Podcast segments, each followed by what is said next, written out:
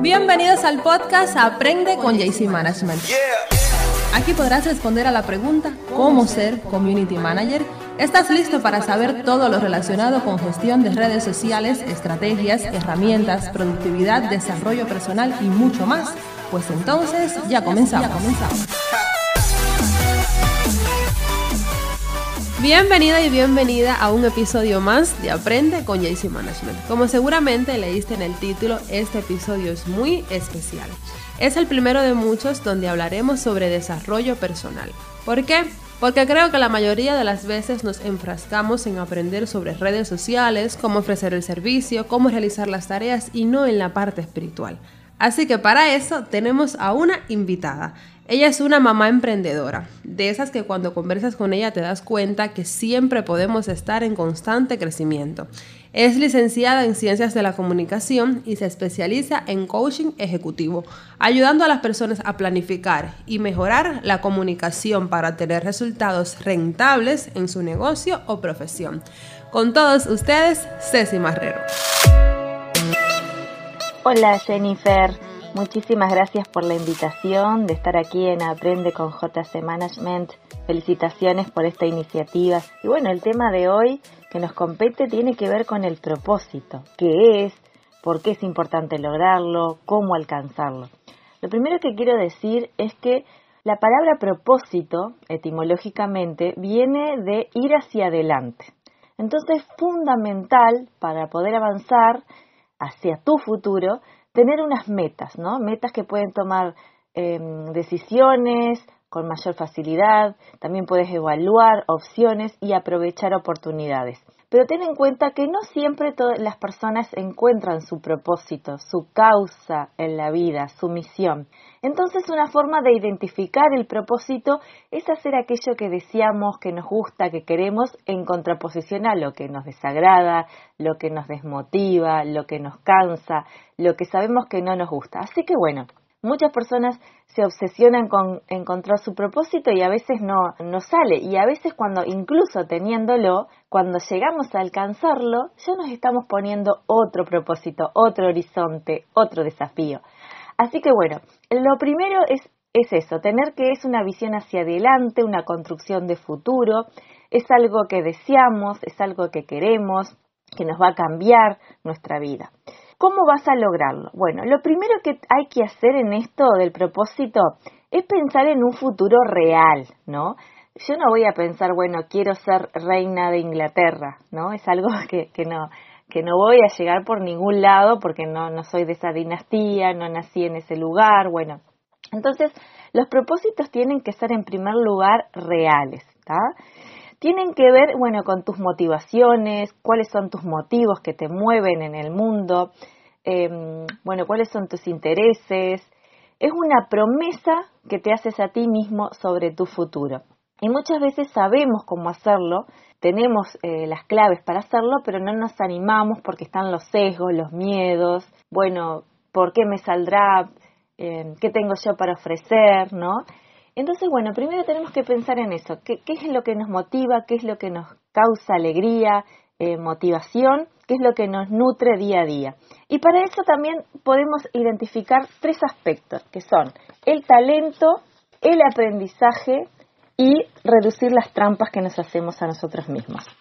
Empezamos con el talento. Todas las personas tenemos un talento, mejor, mejor desarrollado, menos desarrollado, y si no lo tenemos, podemos, digamos, fortalecer nuestras capacidades buscando ayuda. Entonces, por ejemplo, si a mí me gusta hacer el mejor crochet para exportar a otros países desde Uruguay, bueno, y quiero que con mi, con mi, con mi prenda la gente se sienta feliz, se sienta cómoda, se sienta confortable, ¿no? Eh, es una pieza suave de que tiene muchísimo valor agregado porque tiene bueno distintos colores, distintas texturas, distintas formas de, de, hacer el crochet. Entonces, si hay algo que me falta de eso, que no sé tal técnica o que me falta combinar algunos colores y no sé cómo hacer la colorometría, bueno, voy a buscar ayuda y voy a buscar ese aprendizaje. Y ese es el segundo paso, ¿no? Buscar eh, personas que nos puedan ayudar y que nos puedan complementar. Estamos en continuo aprendizaje y aprender a aprender es un punto importantísimo para alcanzar nuestro propósito. Y por último, esto de las trampas que les decía al principio. Bueno, ¿cuántas veces, muchas veces hacemos cosas que, que nos dicen los demás? Ay, a mí me parece que tú tenés que ser, bueno, costurera o tenés que hacer, eh, bueno, tener un almacén de productos porque eso se vende muchísimo, tenés que tener una tienda porque eso también, bueno, pero no es lo que el otro quiere que hagamos, es lo que nosotros descubrimos que nos hace sentir bien, que nos hace sentir felices, fuertes y que bueno, y que es por ahí. Entonces, por un lado, tener en cuenta lo que dice el otro, pero siempre cuando sea con una visión constructiva, una visión hacia el aprendizaje y no una visión de decir, bueno, tenés que hacer esto, tenés que hacer lo otro, porque de repente no es lo que nosotros em, identificamos como que es el camino a seguir.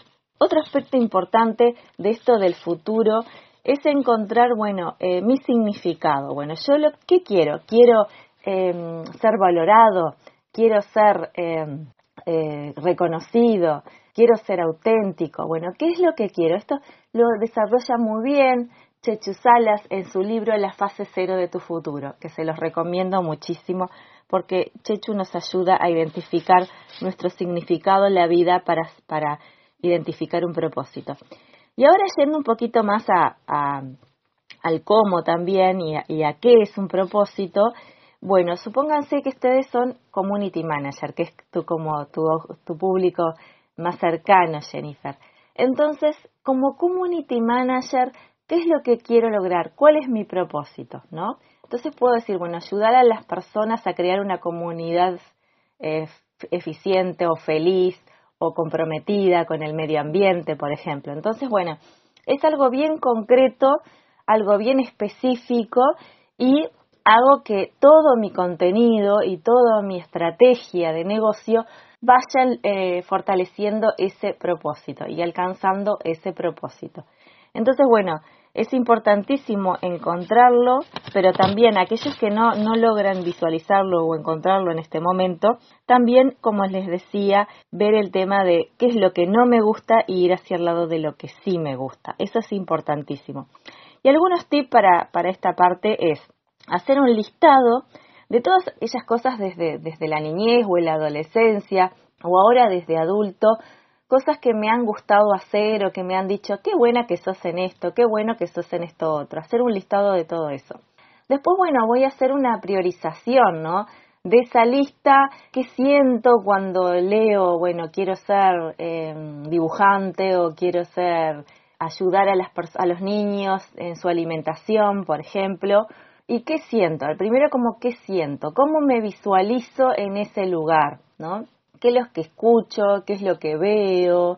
¿Qué es lo que huelo en ese lugar? Eh, ¿Qué me están diciendo las personas? Puedo hacer como una visualización en ese sentido. Después que, veo, que hago esa visualización, voy anotando todos los sentidos que van apareciendo, las imágenes, lo que voy escuchando. Y también puedo hacer una evaluación de decir, bueno, eh, ¿tengo la motivación para hacer esto?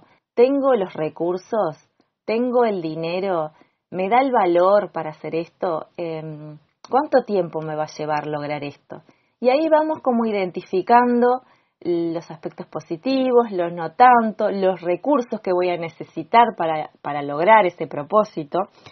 Y es una herramienta súper importante hacer este análisis para lograr ayudarnos a encontrar estos puntos y el camino hacia dónde vamos. Así que bueno, es importantísimo eh, lograr identificar tus motivos, tus motivaciones, una causa social que puedas identificar muchas veces y tener en cuenta que es importantísimo que este propósito nos nutra cada día, es lo que no quieres no hacer, sino que es aquello que te gusta, es una vida que te sientes a gusto con este propósito y que vienen cada día más oportunidades. Otro aspecto importante es que tu propósito no tiene por qué ser solamente uno. Cada vez más se está viendo en un mundo tan cambiante que las personas somos multifacéticas, ¿no? Podemos hacer varias cosas a la vez. El tema está en cómo coordinamos cada una de esas actividades o esos roles y bueno, y tener en cuenta de, de, una planificación importante, una planificación bien hecha, organizar nuestros tiempos. Pero esta pandemia también nos ha demostrado que es importante esto de tener lo que nosotros acá decimos como los huevos en distintas canastas, ¿no? Bueno, si no, si, si cierran los bares o se cierran los restaurantes, tengo la posibilidad de dar talleres online sobre comida.